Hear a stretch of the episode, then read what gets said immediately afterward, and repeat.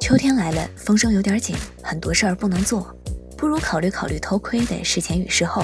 我不是变态，我只是一个孤独又好奇的人，而又恰巧无事可做。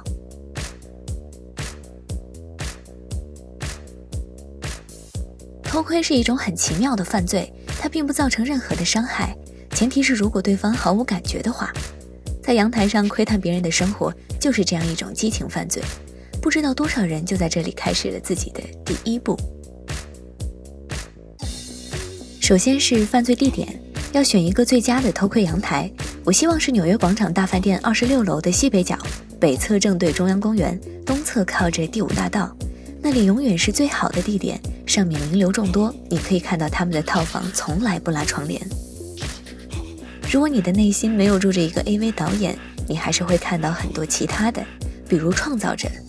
脚手架上的建筑工人，擦玻璃的蜘蛛人，高空的刷漆匠，飞行翼广告伞的驾驶者，他们吃着什么东西，用着什么手机，甚至是什么神态。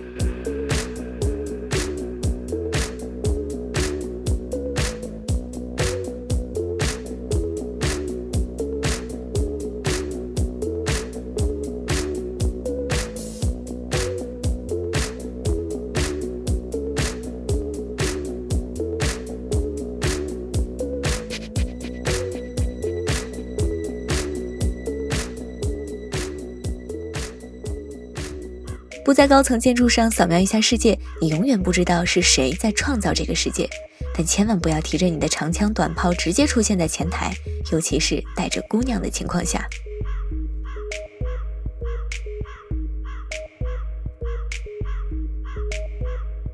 去不了大酒店怎么办？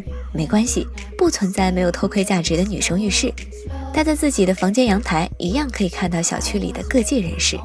中国的阳台式是突出式的，尤其容易看到隔壁家客厅的情况。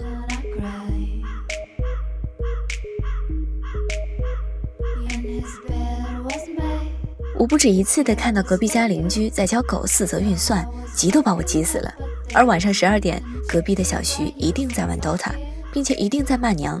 我听不见他的声音，但我能看到他的神态和口型，很愤怒。我不知道他为什么每天都不去上班，但他大学毕业之后一直在愤怒地玩着那个游戏，显示器前还总是有一个麦克风和摄像头。直到有一天，我在直播网站上看到了他，原来并不是只有我一个人在偷窥着他。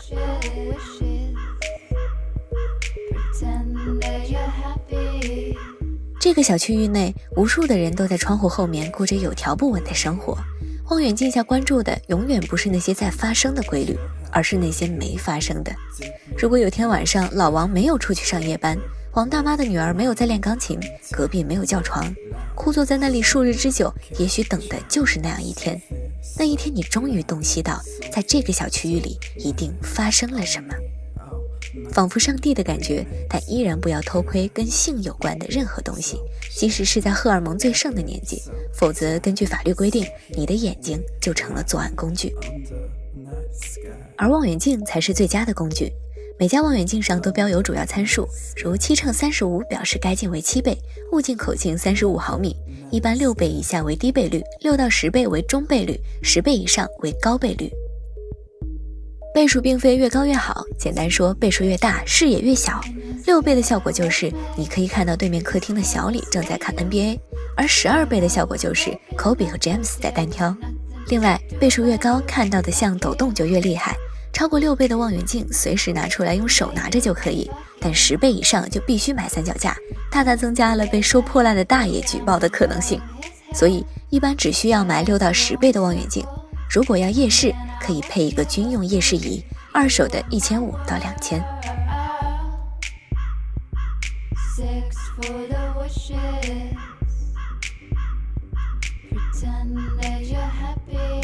当然，为了专业，也可以购买某某科技那种地摊杂志上的天文望远镜，高清高倍，天地两用，很适合观察某些球形。很多人买来的第一天会看一看月球，但后来明显会发现更有意思的用途。很多人平时会在窗户里瞄人两眼，但买了望远镜却不敢明目张胆地看了。要冷静，兄弟，务必保持若无其事，别搞得鬼鬼祟祟的。你只是在观察生活罢了。有生人发现了你，说明他可能也在看你，果断脱衣服看对面什么反应。如果是熟人，就主动打电话发短信和他交流一下，相信我，物以类聚。